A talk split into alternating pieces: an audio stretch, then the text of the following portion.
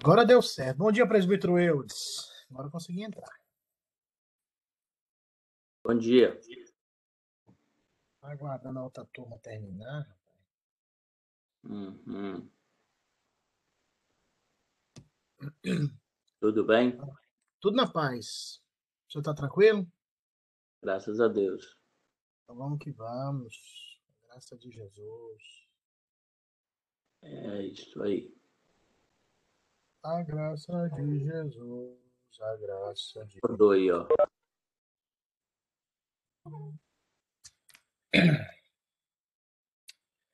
Então vamos lá, meu povo. Bom dia, amados. Alguns minutos atrasado, estava aguardando a outra sala terminar. Eu acho que não sei se é as, das crianças. Aí eu consegui agora entrar poucos segundos atrás aí. Tranquilo, pastor. Certo. E aí, família abençoada, esse quarteto fantástico aí. Ei, estamos indo.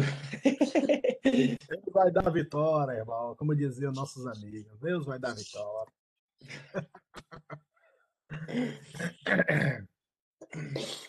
Semana tranquila, tudo na paz.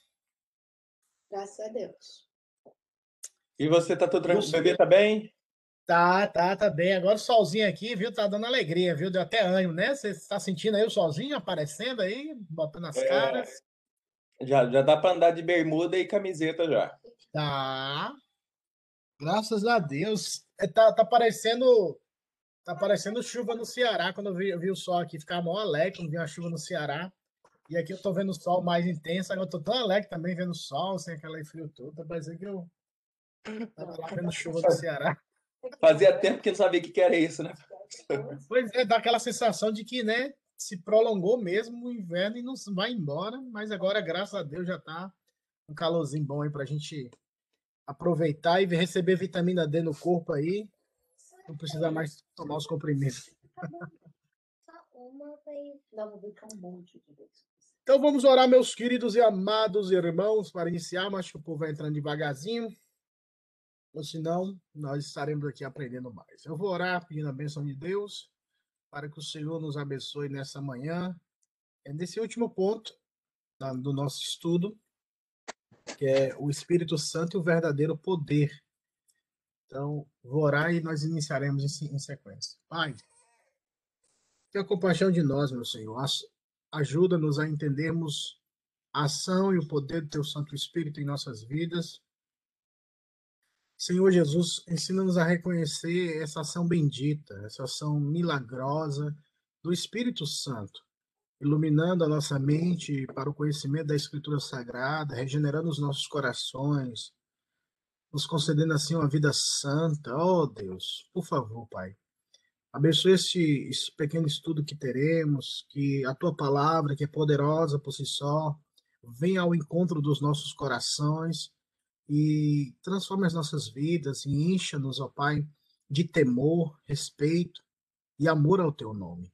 Por favor, Senhor Jesus, desperta-nos e aviva-nos para a glória do santo nome de Jesus é que eu faço essa oração. Amém. Amém. Pessoal, hoje nós iremos tratar o Espírito Santo e o verdadeiro poder. Antes de nós iniciarmos, eu quero novamente reiterar aquilo que temos falado em alguns momentos na nossa aula, nas nossas aulas. Nós, como reformados, presbiterianos, calvinistas, nós não negamos o poder do Espírito Santo. Claro que há alguns grupos que são mais é, enfáticos na, na, em pontuar e terem o cuidado de. Opa! Saiu aqui. Pronto.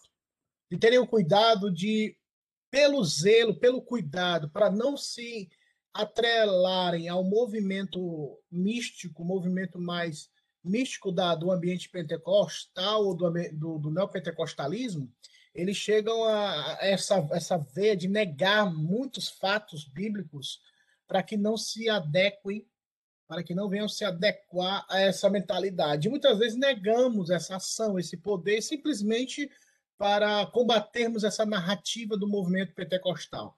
é aquilo que eu falei semana retrasada, se não me falha a memória. Muitas vezes nós falamos assim: olha, eu quero receber poder, eu quero viver uma vida no poder do Espírito Santo, então eu vou visitar uma igreja pentecostal, eu vou para uma vigília porque eu estou precisando de poder na minha vida. Então, eu já ouvi muitas, uh, muitos queridos irmãos falarem assim, para receber poder, eles precisam, elas precisam ir para uma reunião pentecostal, ir para uma reunião de oração para receber poder. Então, isso acontece, infelizmente, isso acontece muito no, no, no nosso meio, essa fal, esse falso entendimento, que para termos poder pentecostal é necessário ou sermos pentecostais ou fazermos um turismo lá numa igreja pentecostal, receber poder e voltar para a igreja presbiteriana para inflamar o povo, para que eles fiquem mais avivados. E quando nós entendemos dessa forma, nós estamos trabalhando com extremos. Ou seremos é, sensacionistas ao extremo ou místicos ao extremo. E não podemos ser ou ter essa realidade extremada. Nós precisamos ter o conhecimento equilibrado, que tem dons que cessaram, mas também que há um despertamento, há uma busca, há um temor, há um fervor que devemos buscar da parte de Deus para vividamente seguir vindo ao Senhor com alegria. Então, tenhamos esse ponto de equilíbrio primeiro de tudo. Dani, você levanta a mão? Uma pessoa que está da igreja pentecostal e vai para a nossa igreja, por exemplo, ela tem que ser batizada novamente? Não, na IPB, por exemplo, é, não sei se o presbítero é, é, é, vai falar alguma coisa daqui da PCA, porque são diferentes, mas na IPB, a única instituição que se pede para que seja rebatizada é quando essas pessoas vêm de igrejas neopentecostais, tais como Mundial do Poder de Deus, é, a Universal e, a, e, essa recente agora, que é a do, do, do Valdemiro Duque. Então, quando vem desse ambiente neopentecostal, porque é, biblicamente falando, não são igrejas, nem, nem se prega a Bíblia, nem se fala nada. Então, não se aceita o batismo porque eles não têm entendimento, eles não ensinam, eles não, não têm todo esse discipulado. Então, eles têm, veem a necessidade de discipular, de educar, catequizar, que é a sala dos catecúmenos, e logo em seguida o batismo é a profissão de fé. Isso no contexto do Brasil. Eu não sei se aqui, presidente Eudes, vocês também têm esse, esse ponto de, é, da Junta PCA, por favor, se eu puder falar. Mas a, até onde eu sei, a PCA não é muito exigente, não. Né? Eu, eu acho que tem, tem algumas igrejas que aceitam até o batismo católico aqui, entendeu? Eles são bem abertos contra isso, quanto a isso, né? É, acho que depende um pouco do pastor de cada igreja, sabe? Eles deixam isso bem. Né? Não é muito assim rígido, não, né? Eu acho que a IPB é mais rígida, sabe? Sim. Ok. Então, assim, o importante é dentro desse contexto, ver os parâmetros bíblicos, né, Daniel?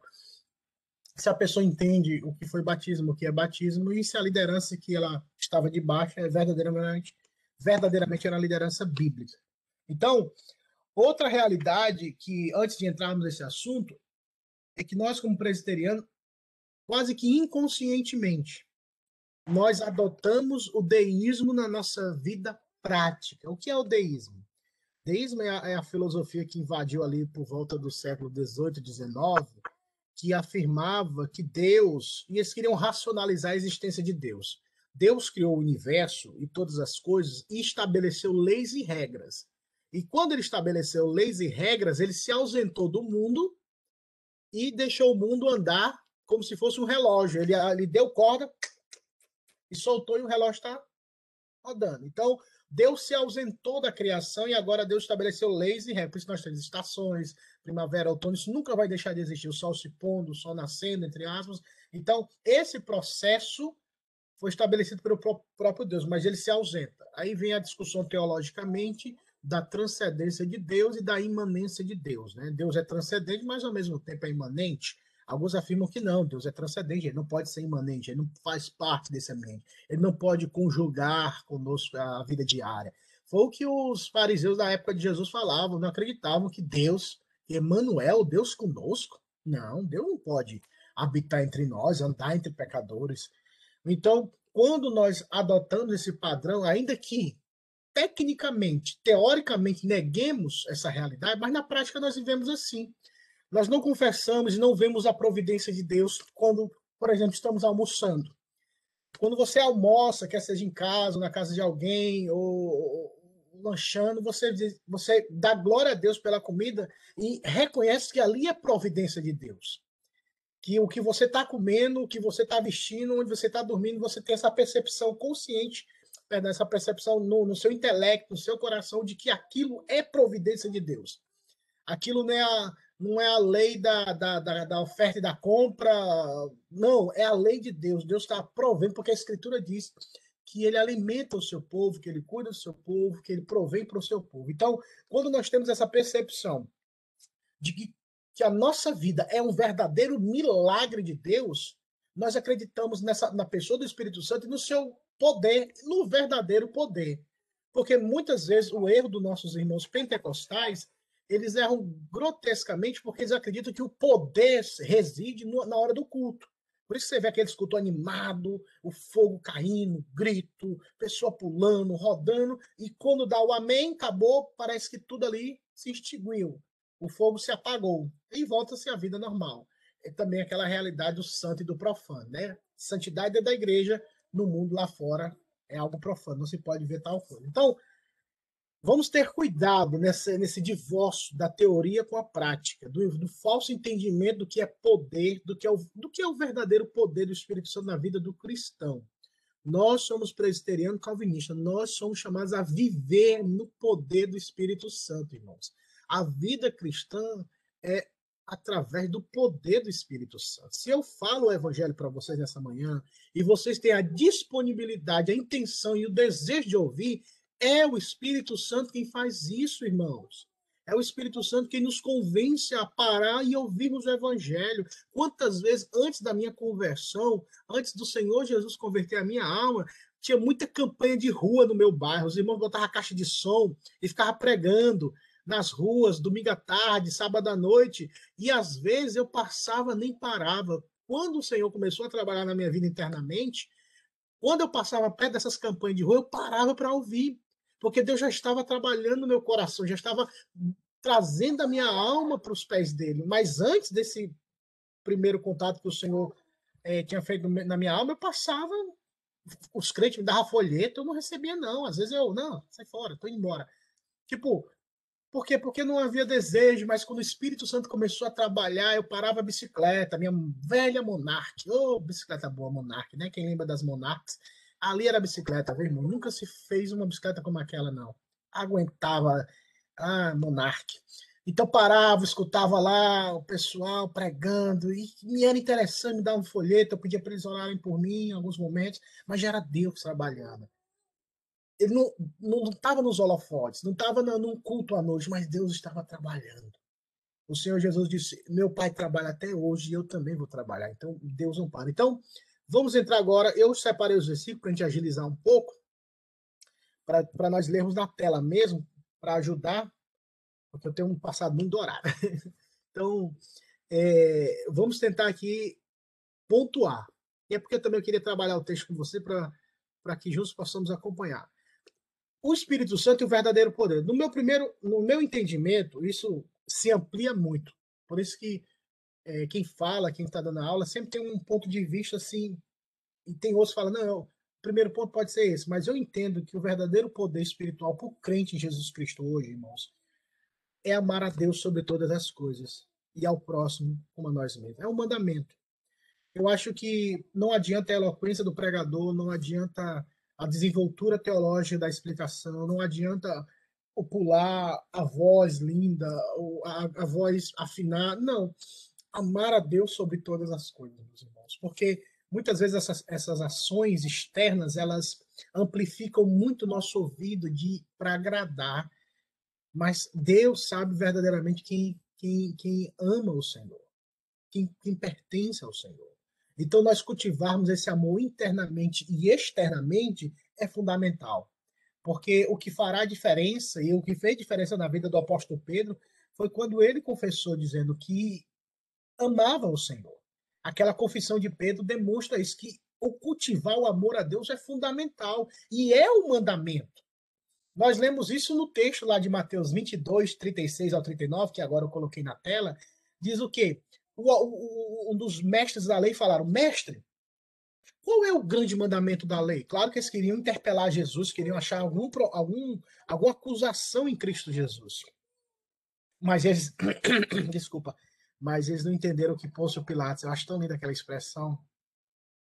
Quando Pôncio Pilatos, uh, diante do povo, ele falou assim: Olha, eu não vejo mal nenhum nesse homem para que o condene. Era aquilo que ele estava só reverberando aquilo que João Batista tinha falado: Eis aí o Cordeiro de Deus que tira o pecado do mundo. Uma falha nele. Vocês podem brigar, lutar, mas não tem falha. Pôncio Pilatos, eu não consigo ver. Eu não consigo ver mal nesse homem. Eu não consigo ver culpa. Mas para comprovar que ele era o cordeiro imaculado, que não tinha defeito, não tinha nenhuma falha e seria sacrificado, que eram as exigências de Deus no Antigo Testamento, que o cordeiro que fosse sacrificado pelo pecado do povo, ele fosse um cordeiro limpo, sem mácula, sem nenhum defeito. Então Jesus estava limpo. Então, não se pôde encontrar de, é, defeito, ou falha ou erro em Cristo. E o Senhor Jesus respondeu: Amarás o Senhor teu Deus de todo o teu coração. Hoje nós amamos a Deus com muita superficialidade, irmãos. E muitas vezes achamos que o emocionalismo do ambiente religioso, que pode acontecer também, e pode ser produzido dependendo da situação, engana-nos e achamos que amamos o Senhor. Coração significa intenção, vontade, algo interno, aquilo que os fariseus não tinham na época do Senhor Jesus. Aqueles que viviam de forma hipócrita. Eles eram externamente obedientes a todos os padrões religiosos, mas internamente eles não amavam o Senhor. Por isso, meus irmãos, cultivemos o amor ao Senhor no nosso coração. Olhemos para Cristo, olhemos para Jesus e, diz, e digamos para ele: Senhor, ensina-me a te amar, ensina que eu ensina-me a te amar de todo o meu coração. E se você foi regenerado pelo poder do Espírito Santo, o Senhor Jesus te deu um novo coração, e esse novo coração clama por Deus, quer Deus, porque entende que Deus é o maior amor da sua vida. Ninguém jamais te amará ou te amou como Jesus. Nunca esqueça disso. Ele deu a vida por você, por nós na cruz, para perdoar os nossos pecados e nos dar a vida eterna. Ninguém jamais faria o que ele fez por nós. De todo o teu coração, de toda a tua alma, e de todo o teu entendimento. Este é o primeiro e grande mandamento, ou seja, é o primeiro que tem que ser obedecido. O segundo, semelhante a isto, amarás do próximo a ti mesmo. Mais à frente fala, toda a lei depende, os profetas e a lei dependem desses dois mandamentos. Então, se resumirmos como o Senhor Jesus resumiu, na nossa vida prática, não no aspecto teórico, como eu falei, dos deístas, que eles tecnicamente acreditam na existência de Deus, mas a imanência de Deus, o viver com Deus, não compete mais a nós. É como se fosse uma, entre aspas, uma predestinação fatalista, sem nenhum tipo de relacionamento, sem nenhum tipo de devoção. Por isso é que eu gosto muito dos autores antigos, homens que viveram para a glória de Deus, homens que devotaram a sua vida. A história da igreja conta isso, a era da, dos reformadores, chegando nos apóstolos. É possível ser crente, irmãos. É possível servir a Jesus. É possível sim. Se, se nascemos de novo, se o Senhor Jesus transformou a nossa vida, Ele nos deu esse poder para dizermos não para o pecado e sim para Deus, para dedicarmos a nossa vida ao Senhor Jesus, meus irmãos. Então, o verdadeiro poder espiritual, primeiro de tudo, é amar a Deus. É amarmos o Senhor, termos como o maior amor da nossa vida. Eu amo a minha esposa, amo a minha filha, mas a minha, minha esposa, a minha filha não morreram por mim na cruz. E quando eu morrer, elas não estarão do outro lado para me receberem nas, na, na, na terra celestial. Elas não estarão diante de Deus para ser o meu advogado ou a minha advogada. Eles não estarão lá para perdoar os meus pecados e dizer, olha, eu comprei ele pelo meu sangue. Elas não estarão lá. Então, eu preciso amar o Senhor mais do que todas as coisas, ensiná-las de que, ainda que eu seja o provedor e o pastor da casa, elas não podem me amar mais do que o Senhor Jesus. Que o centro principal dessa casa, desse lar, tem que ser o Senhor Jesus, irmão, porque a nossa vida passa muito rápido, irmãos. Nós, assim, é muito rápido. Você vê, ó, Daniel. Daniel, um dia desse tinha 18 anos, hoje tem o quê? 29, Daniel? Então, você vê que a vida passa muito rápido. Nós éramos ali com 15, 18 anos, de repente, buf, aconteceu. É muito A vida terrena é muito passageira, irmãos. É muito efêmera é como Paulo disse, as coisas invisíveis, as coisas pequenas, elas confundem. Você vê com um vírus invisível, é cara, né? Acreditando na, na, na, no aspecto prático, né? acreditando que é verdade. Então, algo que é invisível, que é, que é, que é tão minúsculo que um, você tem que ver através de microscópio, microscópio, né? Tem o poder de afetar, de destruir a sua vida. Eu vejo no Brasil, no mosquito da dengue, algo tão efêmero, faz um processo de dengue hemorrágica, a pessoa entre óbito, na época, né, quando a dengue existia. Então, entrava em um processo, você morria, algo tão a nossa vida é muito pequena, irmãos. Recentemente até descobri no estudo que a, você pode até morrer até com espirro, você acredita nisso? A gente pode morrer até espirrando. Eu falei assim, sério, meu Deus, porque foi com Então, assim, porque a pressão é muito grande, então rompimento de artérias, de veias, por isso que o nosso olho fecha, ninguém consegue espirrar com o olho aberto, porque a pressão é tão grande, senão os olhos, eles pulavam fora da, da, da, da desse quadro. Então, a nossa vida é muito pequena. Dediquemos a nossa vida ao Senhor, irmãos. Dediquemos, amemos o Senhor. Poder do Espírito Santo é isso, é amar o Senhor. Amar o Senhor sobre todas as coisas, de todo o coração, de toda a alma, de todo o entendimento. O segundo que eu acho importante no verdadeiro poder espiritual na vida do crente, e isso o Espírito Santo nos deu, irmão. Isso não é o que, ah, talvez os eleitos, não, não, sentido de eleito que eu falo assim, aqueles que são os, os especiais. Ali ele perdoa. Eu sou cristão, mas eu não perdoo. Tipo, ah, a pessoa tem esse dom, mas eu não tenho. Não, irmãos, todos temos essa capacidade se formos de fato regenerados por Deus. Perdoar como fomos perdoados. Aí mexe muito conosco, porque a gente tem aquela velha história de que quem me ofendeu, quem mexeu, tal. Então, o verdadeiro poder é, é perdoar como nós fomos perdoados. Olha só o que Mateus 18, 38, 35 fala. Assim também meu Pai Celeste vos fará, se do íntimo não perdoardes a cada um do seu irmão. O contexto é: Jesus falou uma parábola de que o homem que não perdoou foi preso. Ele tinha recebido perdão, então ele deveria perdoar.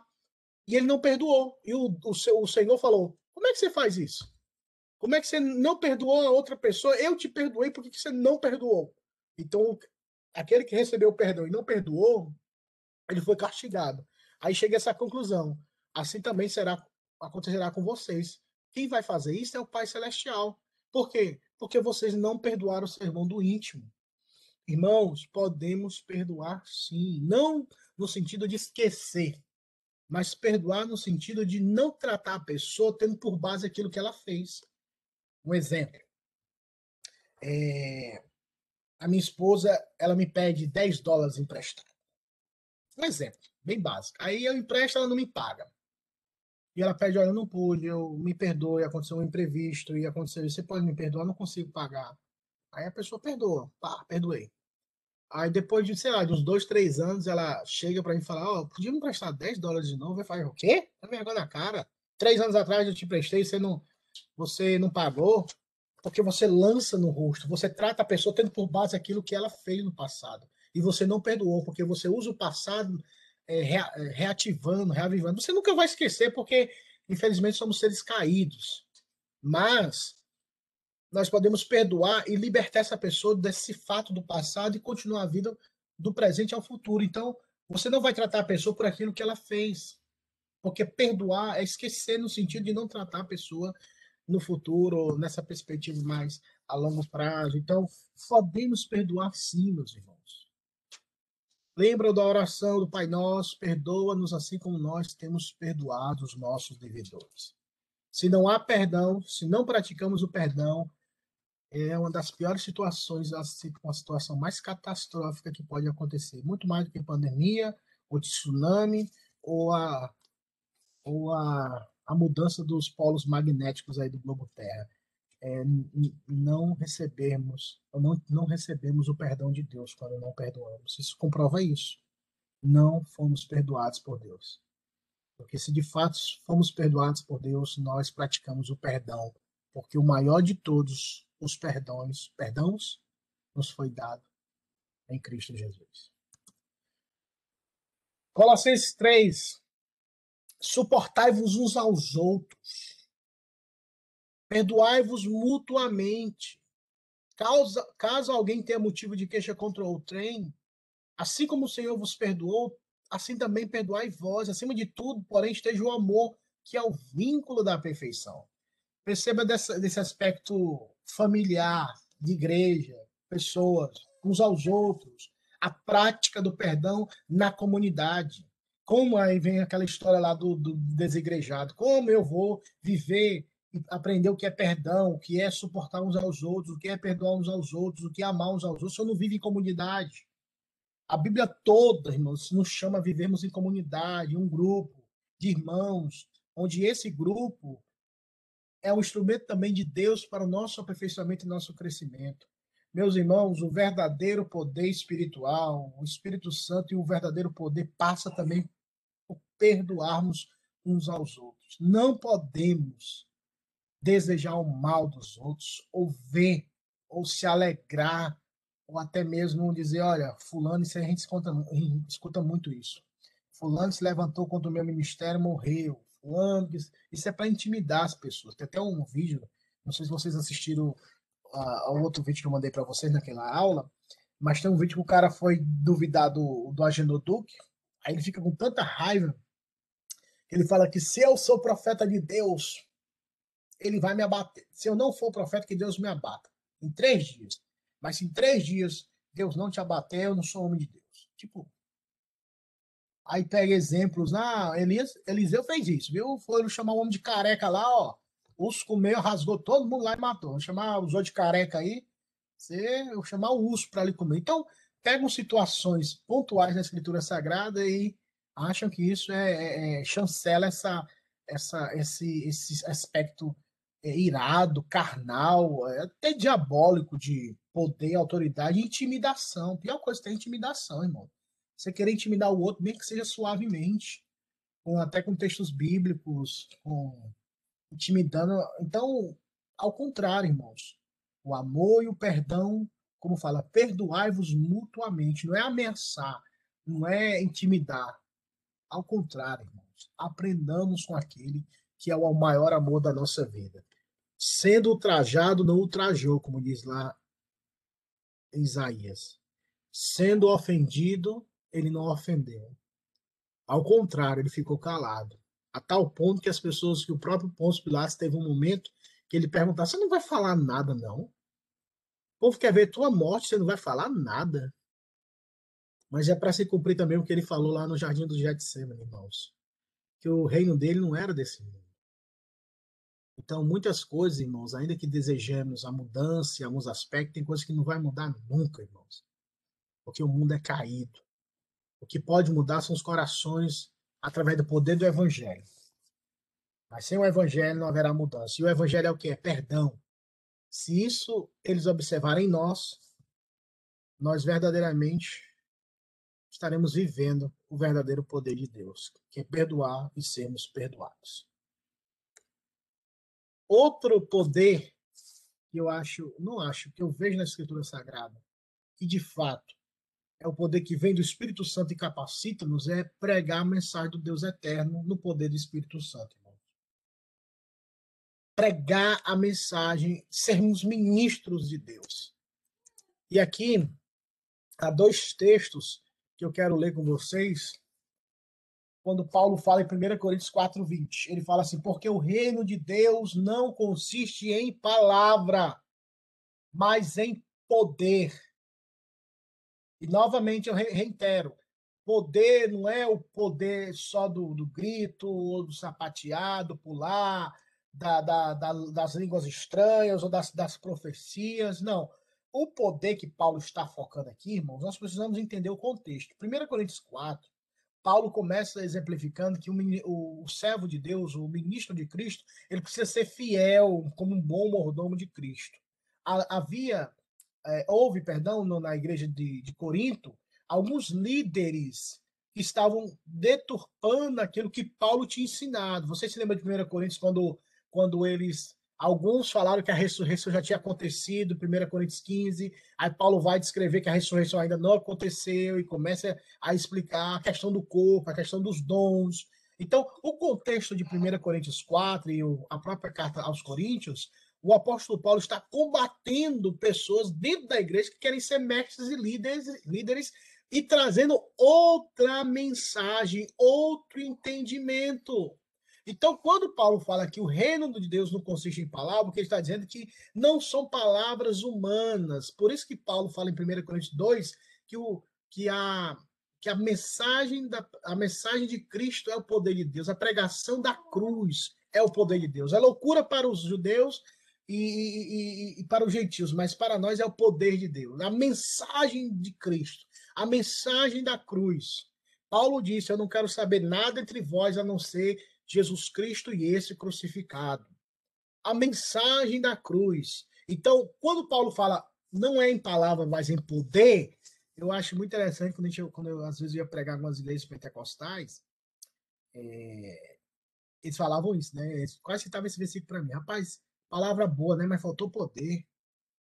Aí eu, e eu falava, sério? Mas é mais o poder que eles achavam, porque eu não falava em língua, eu não gritava. Não, né? Mas daquele jeito deles, né? Tipo, e eu tentando explicar, né? Com maior paciência e tal. Alguns entendiam, outros não. Mas é a vida. Quando fala poder, é poder da mensagem. A mensagem é que é poderosa. O conteúdo da mensagem, o evangelho de Cristo. Por isso que Paulo fala em Romanos 1 que o evangelho é o poder de Deus para a salvação. Então, quando Paulo fala o reino de Deus não é palavras, não consiste em palavras, mas em poder, está falando, não é o que vocês falam, não é os falsos ensinamentos que vocês estão dizendo, não é essa ladainha ou esse argumento que vocês criaram e estão deturpando e, e, e destruindo o povo. Não. Não são palavras. O reino de Deus é poder. E o reino de Deus é poder porque o reino de Deus deve ser pregado a mensagem do rei. E a mensagem do rei é poderosa. A mensagem do rei tem poder em si mesma. Por isso que Hebreus fala que a palavra de Deus é viva e eficaz. Então não cansemos, irmãos, de falar do evangelho. Não caiamos, caiamos? Não. Eu me lembrei do caiado, mas não caiamos no erro de achar que a pregação do evangelho está ficando muito ultrapassada, que precisamos inovar, que precisamos mudar. E isso acontece, irmãos. Isso acontece, infelizmente isso acontece. E nós não podemos ser guiados simplesmente pelo que os padrões desse mundo apresentam. Ô, oh, pastor, não, traz essa mensagem, não, traz algo mais assim, diferente, algo mais aplicado para a nossa vida. É que não faz sentido isso. Meus irmãos, não podemos cair nesse erro. Os apóstolos, sendo os apóstolos, não cansaram de falar essa mensagem. Por que, que nós cansaríamos? Por que, que nós desistiríamos? Ou porque nós traríamos outra mensagem a não ser Cristo Jesus. É aquele velho corinho que diz, né? Tema do bom pregador é o Calvário. Sempre. O pregador sempre tem que falar de Cristo, sempre tem que falar da cruz, sempre tem que falar do sacrifício de Jesus. Até porque eu não sei quem é salvo, eu não sei quem foi quem nasceu de novo. Então nossa nossa missão é pregar o evangelho, independentemente para que Deus desvende os olhos daqueles que, pertencem ao Senhor, que são povo de Deus. Então, poder do Espírito Santo é pregar o evangelho, irmãos. Pregar o evangelho, falar de Cristo, falar de Cristo, falar de Cristo, irmãos. Essa é a verdadeira mensagem, o verdadeiro poder espiritual. E não é só no púlpito, irmãos. A síndrome do púlpito, a síndrome do microfone. Não é nem a fobia, a síndrome, porque. Eu não sei se síndrome é algo desejável, mas assim, é o desejo, só, só fala se for no microfone, só fala se for no púlpito. Meus irmãos, o Senhor Jesus, o Filho do Deus vivo, todo-poderoso, aquele que fez os céus e a terra, pela palavra do seu poder, que assenta no mais alto e sublime trono, ele pregou no poço, numa cacimba, para uma mulher, irmão, só ele e ela. Ele não chamou, traz mais gente aqui, porque tem pouca gente para me ouvir. Não, ele pregou para uma pessoa, irmãos no pé de uma cacimba, no poço. No Ceará a gente chama de cacimba, viu? Mas é o poço. Tava lá, ele e ela, não tinha nenhum auditório, não tinha microfone, mas estava ele e ela. Mas esse mesmo Jesus é aquele que pregou as bem-aventuranças para a multidão. Então, nós não podemos santificar o ambiente ou desmerecer o ambiente porque tem muita gente, ou favorecer porque tem muita gente, ou pouca gente, meus irmãos. E os autores sempre falam isso, que os maiores e os melhores sermões de Cristo sempre foram pregados para uma ou duas pessoas. Nicodemos, de noite, irmãos. Ninguém na escuridão. O Senhor Jesus conversa e João escuta a conversa de Jesus com Nicodemos e, e, e deixa para nós essa mensagem do nascer de novo. Ele não foi trocar figurinha teológica sobre os pontos principais da teologia histórica. É, não, Nicodemo vem com conversa, meu filho tem que nascer de novo, meu filho. Nicodemos era mestre, meu rapaz, vou aproveitar que Nicodemos é PhD e tirar todas as minhas dúvidas. Não, você tem que nascer de novo. Pregar o evangelho, irmãos. Pode ser para quem for. Vamos falar de, do evangelho. Se já é crente, falemos das grandezas de Deus para a nossa edificação. Primeiro Tessalonicenses, lá, agora, enquanto aqui eu vou melar minha garganta, vou chamar a irmã Sandra. Irmã Sandra, lê para nós essa segunda parte aí. Pastor se empolga demais também, às vezes. Então, primeira Tessalonicenses, ele está na tela. Você pode ler, por favor. Ok. Porque o nosso evangelho não chegou até vós tão somente em palavras, mas sobretudo em poder do Espírito Santo e em plena convicção, assim como sabeis ter sido o nosso procedimento entre vós e por amor de vós. Só um Com minuto, efeito-. Só um minuto. Olha só, vamos dividir aqui em partes. Olha o que a irmã Sandra leu. Ela falou que o evangelho chegou à região da Macedônia, da, da- de Tessalônica, também né, pro- a Macedônia. Não somente em palavras, ou seja, não foi assuntos é, seculares, não foi assunto trivial. Quando fala sobretudo em poder, é a mensagem do evangelho, irmãos. Não vamos mistificar aquela poder, poder, poder, aquela coisa toda. O poder é a mensagem do evangelho, é quando se prega o evangelho. Hoje o pastor pregou no poder, ele falou do evangelho, é o poder de Deus é o evangelho. No Espírito Santo e em plena convicção, ou seja, o Espírito Santo trouxe convicção aos ouvintes.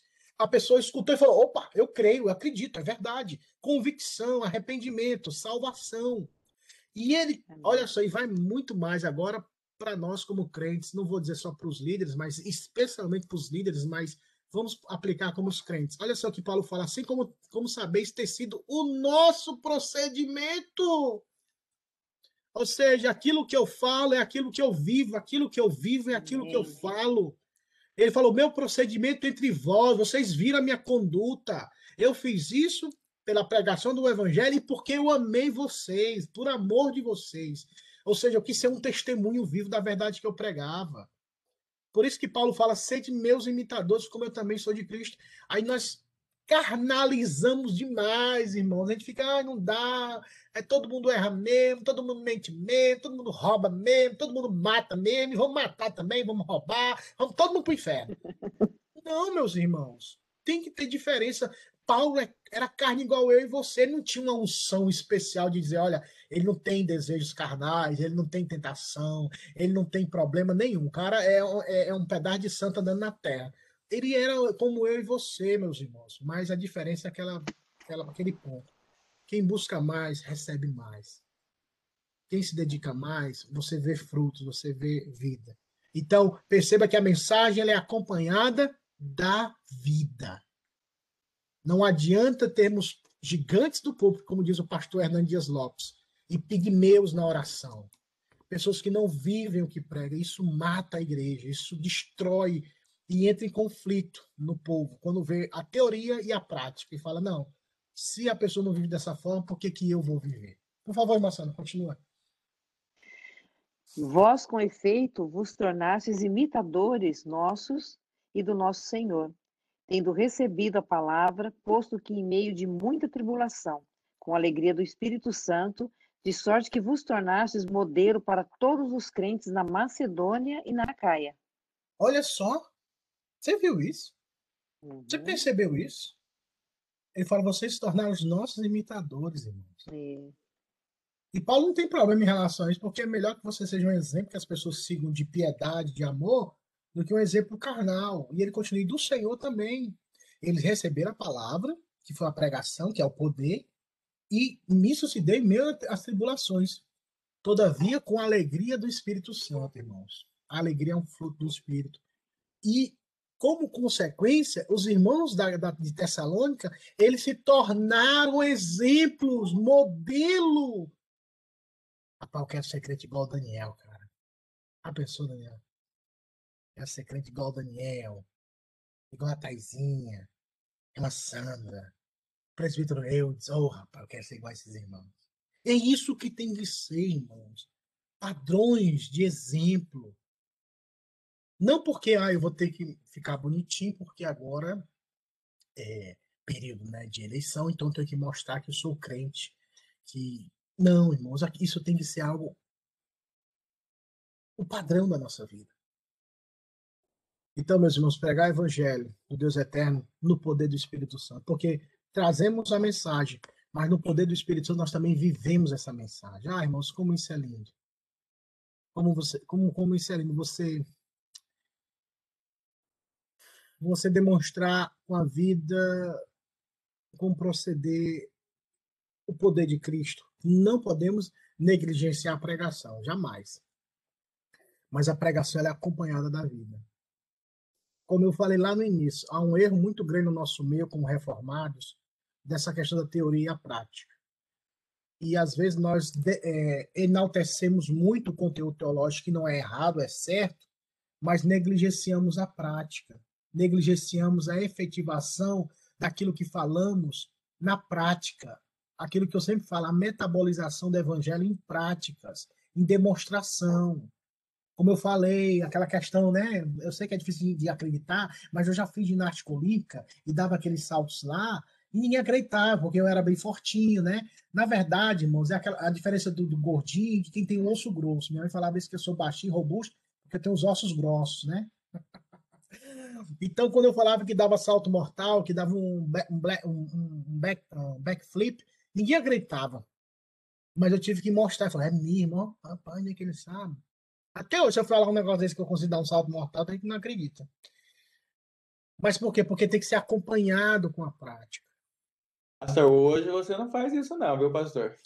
Você vamos jogar bola comigo na quarta-feira, eu te mostro lá. Só não posso fazer isso no topo, não, porque senão nunca mais eu subo lá, não. Ai, ai. Mas assim, são coisas que a gente tem que acompanhar com a prática. O evangelho é fundamental. O evangelho não dispensa ninguém, irmãos. Paulo diz: aqueles que querem viver do aqueles que querem é, pregar evangelho, viva do evangelho. Ou seja, que seja algo vivo, verdadeiro. Então, o poder do Espírito, Espírito Santo é esse: pregar a mensagem do evangelho. Viver para a glória de Deus é outro ponto, irmãos. Nós podemos viver para a glória de Deus. Aqui é um resumo, eu não vou ler todo, mas Romanos capítulo 12, do versículo 9 a 21, Enquanto eu, eu vou falando, vocês leem aí, é, vocês mesmos, assim, com o olho, a mente, que eu vou pontuando algumas coisas para que a gente tenha um entendimento. Por que, que eu falo assim, viver para a glória de Deus? E eu, eu trouxe mais exemplos na prática da vida cristã do que é a teoria. Porque a gente sempre tem aquela perspectiva de teorizar, irmãos. Viver, viver, o verbo viver. Então é algo que é algo contínuo, demonstra uma ação, e do versículo 9 ao versículo 21 da carta aos Romanos, capítulo 12, Paulo começa um aspecto prático. Perceba que nesses versículos que eu, que eu separei aqui, nesses 12 versículos, Paulo usa o imperativo em quase todas as partes principais, ou no início dos versos. Ele, ele, ele, ele fala: o amor seja sem hipocrisia, detestai o mal, apegai-vos. Ele não fala, se possível, se apegue. Tente apegar, não, ele fala, apegai-vos. Versículo, versículo o seguinte: amai-vos cordialmente, ou seja, amai-vos, preferindo-vos uns aos outros em honra. Aí eu gosto muito desse verso, que é logo em seguida, eu não coloquei lá, mas é, tá no grupo. No zelo, não sejam remissos, ou seja, não sejam vagarosos, não sejam, como minha mãe dizia, sejam lesados, não. E ele fala: sede fervorosos de espírito servindo ao Senhor. Está aqui o versículo, não é pentecostalismo, não, irmão, é Bíblia. Aqui a Bíblia é só obedecer a Bíblia, sede fervorosos, irmão. E a palavra fervorosa aqui é aquela palavra de grega que significa ebulição. Quando você lembra do cafezinho que ele fazia antigamente, você colocava lá e a água está fervendo. Como é que eu sei se está bolinha? Se você vê bolinha, meu filho, a água está fervendo. Eu aprendi assim com a minha mãe. Quando você vê bolinha é porque está fervendo. E quando você vê vê a bolinha, a coisa que está tá agitada. Essa agitação, esse fervor é que você está envolvido com as coisas de Deus. Você está fervendo pelas coisas de Deus. Você está fervendo de espírito para servir. Perceba que esse servir internamente de espírito, mas decorrência disso, o que, é que você vai fazer? Servindo ao Senhor. Começa internamente, sede fervoroso de espírito, algo interno. E, esse, e essa realidade interna, ela alcança o aspecto externo. Qual é o aspecto externo? Servindo ao Senhor. Não dá para servir ao Senhor só internamente, igual aqueles, aqueles monges que vivem em monastérios. Não, é servir na prática. Aí ele fala: regozijai-vos na esperança, compartilhai, abençoai, não amaldiçoeis, alegrai-vos. Perceba a linguagem imperativa. Por quê? Porque Paulo falou o processo que o Espírito Santo fez na vida do cristão. Romanos capítulo 8 fala que agora nenhuma condenação há para os que estão em Cristo Jesus, que não andam segundo a carne, mas segundo o Espírito. Nós agora andamos para a glória de Deus, irmãos, e podemos viver para a glória de Deus. Paulo só vai entrar no aspecto prático porque é possível. Seria irracional, ilógico Paulo exigir disso dos santos se eles não pudessem viver. Nós não podemos não, não podemos compactuar e não podemos é, é, é, como é que eu posso falar passar a mão na nossa carnalidade. Nós precisamos lutar, dizer não, está errado. Ou eu fiz, ou eu faço, mas está errado. Porque sempre tem a tendência de racionalizar, de, de, de, de, de, de se afugentar. Ah, mas eu errei no passado, pastor. Não tem problema, você errou no passado, é erro do mesmo jeito e continua dizendo que é erro, ainda que sejamos fracos, mas sejamos honestos. Olha, rapaz, é o seguinte, eu errei, mas é pecado, viu? Porque a gente, quando erra, fala assim, não, errei, mas também é porque, você sabe, né? A carne é fraca, né? A gente tem aquela questão de, de, de carnalizar. Ah, eu errei, mas errei. Não, eu errei, é pecado e vai continuar sendo pecado. E eu preciso melhorar, eu preciso transformar minha vida em Cristo Jesus. Você percebe que muitas vezes as pessoas, quando erram, elas querem racionalizar seu erro, elas querem cristianizar o seu pecado para que elas não sejam confrontadas. Nós precisamos confrontar nós mesmos, irmãos. Errado, eu estou errando, eu estou pecando, e isso é errado, e eu vou melhorar em nome de Jesus, Deus vai me dar graça. Porque se você ficar com aquele negócio, é verdade, mas todo mundo erra, né, pastor? É, pastor, mas todo mundo faz isso, né, pastor? Ah, tudo bem, né, pastor? Você também, né, pastor? Aí pronto, é porque a pessoa não quer melhorar, ela quer um grupo que fique com ela na carnalidade. Não, eu, assim, eu erro, irmão, mas eu quero melhorar. Eu não quero viver nessa desgraça do pecado, não. Eu fui chamado para a glória de Deus. Eu fui chamado para viver uma santidade. Se eu não estou vivendo porque o erro é meu, mas eu vou buscar isso. Então, nos aproximemos de pessoas que queiram ser mais santas como nós, é, conosco, irmãos. Pessoas que querem Deus. Passa muito também nas suas amizades. Se você vê pessoas que de fato não falam de Deus, tá ali tudo bem, amizade, irmãos, mas tenhamos cuidado. Devemos ter amizades espirituais. Paulo falou isso a Timóteo. Se ajunte com pessoas que queiram viver para a glória de Deus. Paulo fala isso para Timóteo. Se aproxime de pessoas que, com coração puro, invocam o nome do Senhor. Porque aquela é velha história que a minha mãe falava: cuidado, cuidado que você não seja Maria, vai com as outras. Perdão, as Marias, né? É um tal. Mas que nós recebamos influência de irmãos, irmãs piedosos e piedosas que possam, de fato, nos conduzir, como Paulo fez em Tessalônica, sendo um bom exemplo para que aquelas pessoas buscassem Cristo. Alegrai-vos, ter o mesmo ânimo, não tornais mal por mal. Perceba, irmãos, o aspecto prático. Perceba o aspecto prático. E ele termina dizendo: Não te deixes vencer do mal, mas vence o mal com bem. Irmãos, viver para a glória de Deus é amar a Deus, como eu, como eu falei internamente, mas é demonstrado também na prática, irmãos. Lembrem-se da parábola do bom samaritano, irmãos um fariseu e um levita, conhecedores da lei, do Pentateuco e dos profetas do Antigo Testamento. Mas eles passaram e não socorreram o necessitado. Tendo conhecimento técnico, teórico, mas na prática negavam. Tenhamos cuidado, irmãos. E aquela pessoa que nós achamos que não conhecia nada, cumpriu a lei de Deus. Então, vivendo o poder do Espírito Santo, é também viver para a glória de Deus. A confissão de fé de Westminster, que é um dos primeiros pontos lá no nosso catecismo, faz essa pergunta, né? Qual é o fim principal do homem? O fim principal nosso é gozar a Deus, é glorificar a Deus e gozá-lo eternamente. Ou seja, é se deleitar em Deus, é ter prazer nele, é ter alegria nele e para todos sempre, irmãos nos alegrarmos nele. Que Deus nos ajude, irmãos. É possível sim, irmãos. Eu quero gritar para vocês aqui: é possível ser crente, irmãos. É possível. E para finalizar, buscar o verdadeiro poder continuamente. Porque uma coisa, irmãos, é nós sermos crentes, outra coisa é nós continuarmos buscando. Aquela velha história, orar é fácil, continuar orando, continuar orando é que é o desafio. E nós, como crentes, precisamos buscar continuamente esse poder. Olha só que no Salmo, eu gosto muito do Salmo 19. Por favor, se você, nesse final de semana, hoje ou amanhã, leia o Salmo 119, o Salmo todo. Você vai ver cada maravilha do Senhor naquele salmo de, de quebrantamento, de busca pelo Senhor, do desejo de aprender com Deus. Olha só o que no verso 18 ele fala: Desvenda os meus olhos para que eu contemple as maravilhas da tua lei. Ou seja, a tua lei está escrita, eu já li, toda vez que eu leio, eu contemplo as tuas maravilhas. Irmãos, a Bíblia, isso é inegável, é uma fonte inesgotável.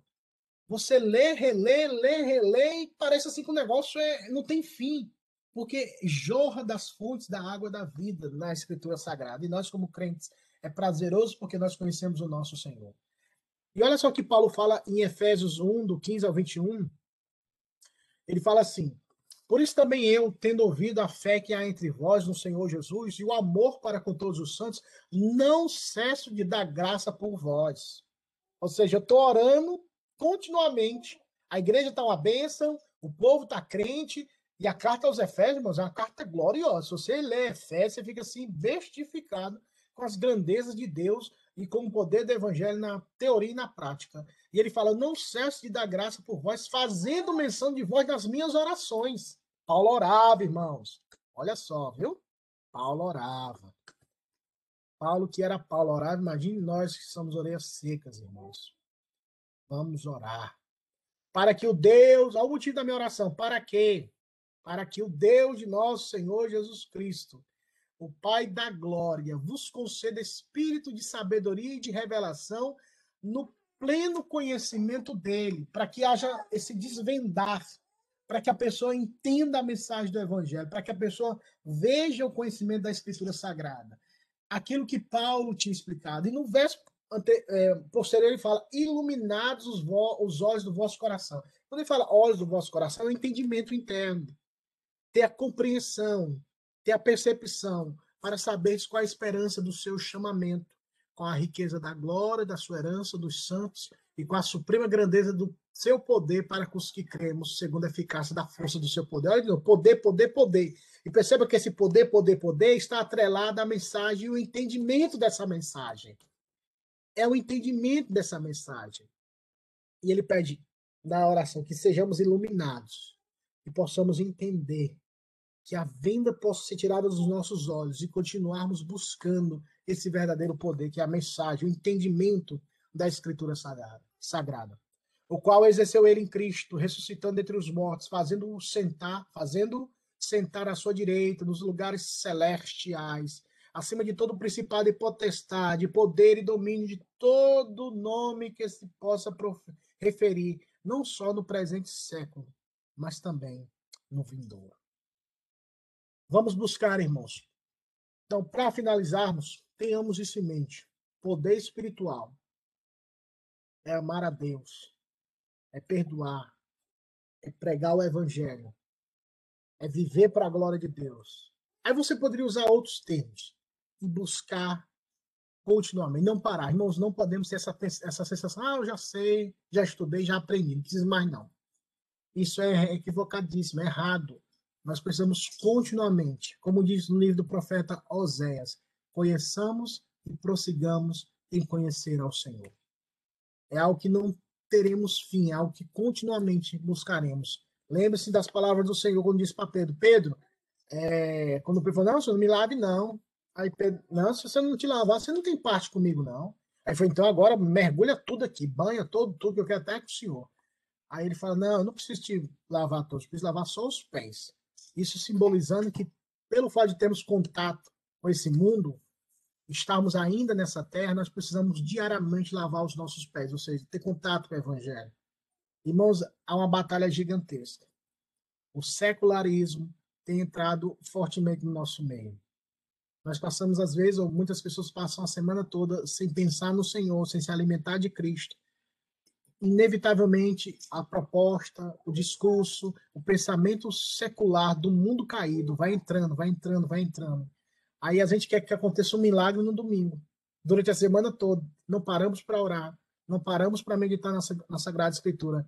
E o secularismo entrando com pensamentos, com ideologias, com falsos ensinamentos.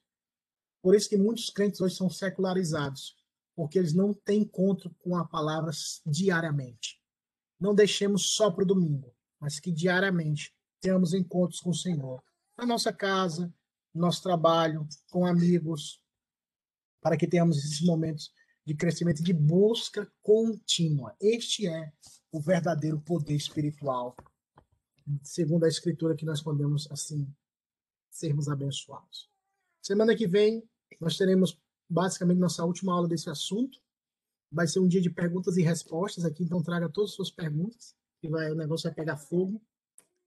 Sobre tudo que nós tratamos, até porque eu preciso também ver uma resposta mais concreta se a partir de abril, segundo a gente, vai voltar para a igreja local. Ah, pelo, pela agenda lá dos seis meses, tudo indica que seria no primeiro domingo de abril que nós iríamos assim voltar a nos reunirmos presencialmente. Pastor, Oba! é, mas a gente vai reunir nesse horário, no mesmo horário, presencialmente, é isso? Então, segundo a- lá no grupo, foi passado o- o- as atividades sei, até o mês de junho, que o reverendo Pedro colocou. E lá nesse, nesse como é o nome? No, no schedule dele, que ele passou, o dia, eh, primeiro domingo de, de abril, tem lá diáconos 8 horas, que é o café da manhã, eita, vai voltar o pãozinho, e 9 horas vai ter a palavra do oficial. Eu, assim, eu acredito que seja um, um presbítero que vai falar, não sei se, ainda não não estou sabendo, assim, basicamente o que vai ser, mas seguindo esse schedule, eu acredito que nós teremos. Então, aguardemos que talvez, se não tivermos uma segunda orientação, no primeiro domingo de abril teremos pela manhã, mas provavelmente vai ser presencial. Isso também já ia ser de manhã, então. Aí ia mudar tudo para amanhã. Isso, a partir de abril, segundo o schedule dos seis meses, ah, teremos o culto a partir do domingo de manhã, vai ser acho que é 10 e meia ou 10 horas, vai ser pela manhã, e o culto à noite. Vai ser um pela manhã e um à noite. Mas você sabe, construção, né? Depende da outra igreja, então esse é o que nós estamos esperando. Esperamos em Deus que, que assim seja. Mas qualquer novidade, semana que vem a gente, a gente vai estar conversando. Você já tem e tema para a próxima, próxima aula? Pra... Não, no próximo, no próximo domingo a gente vai falar desse assunto, mas eu queria. Não, não, eu digo o próximo.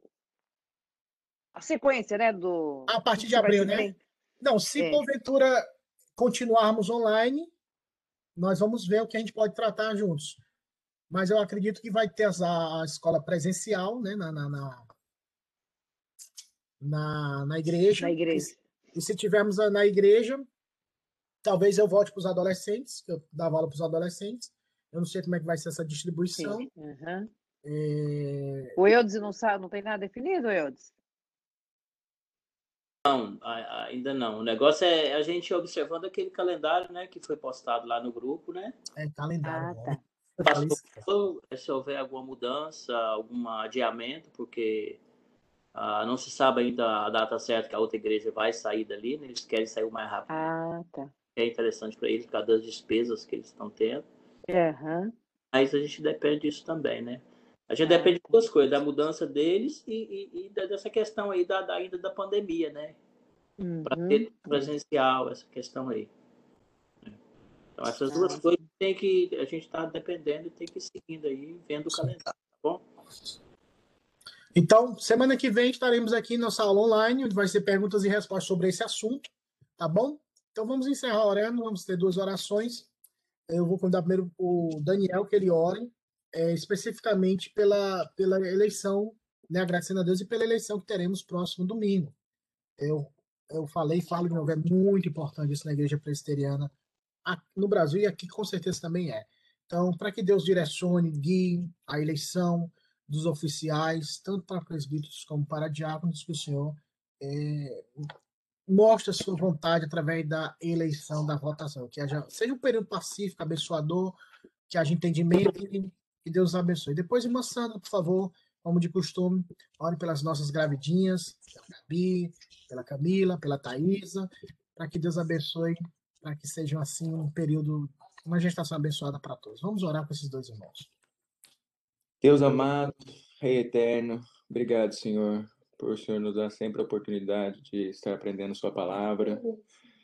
Obrigado, Senhor, por mais um dia de vida. Obrigado, Senhor, por sempre estar nos cuidando, Pai, mesmo não merecendo. E, Senhor, eu venho aqui, Senhor, intervir pela, pela eleição que vai ocorrer na nossa igreja, Pai, de diáconos e presbíteros, Senhor. Que seja feito conforme a Sua vontade, Pai. Que as pessoas que forem votar, elas estejam orando, Pai, para que tudo seja feito, Senhor. Que as pessoas que elas escolhessem seja para que seja crescer o Teu reino, Pai Amém. amizade, não por porque e não por qualquer outro motivo, Senhor. Somente para o crescimento da tua palavra, Pai, e para o, o que seja para a honra e glória do seu nome, Senhor. É o que eu peço e oro em nome do Senhor Jesus. Amém. Amém.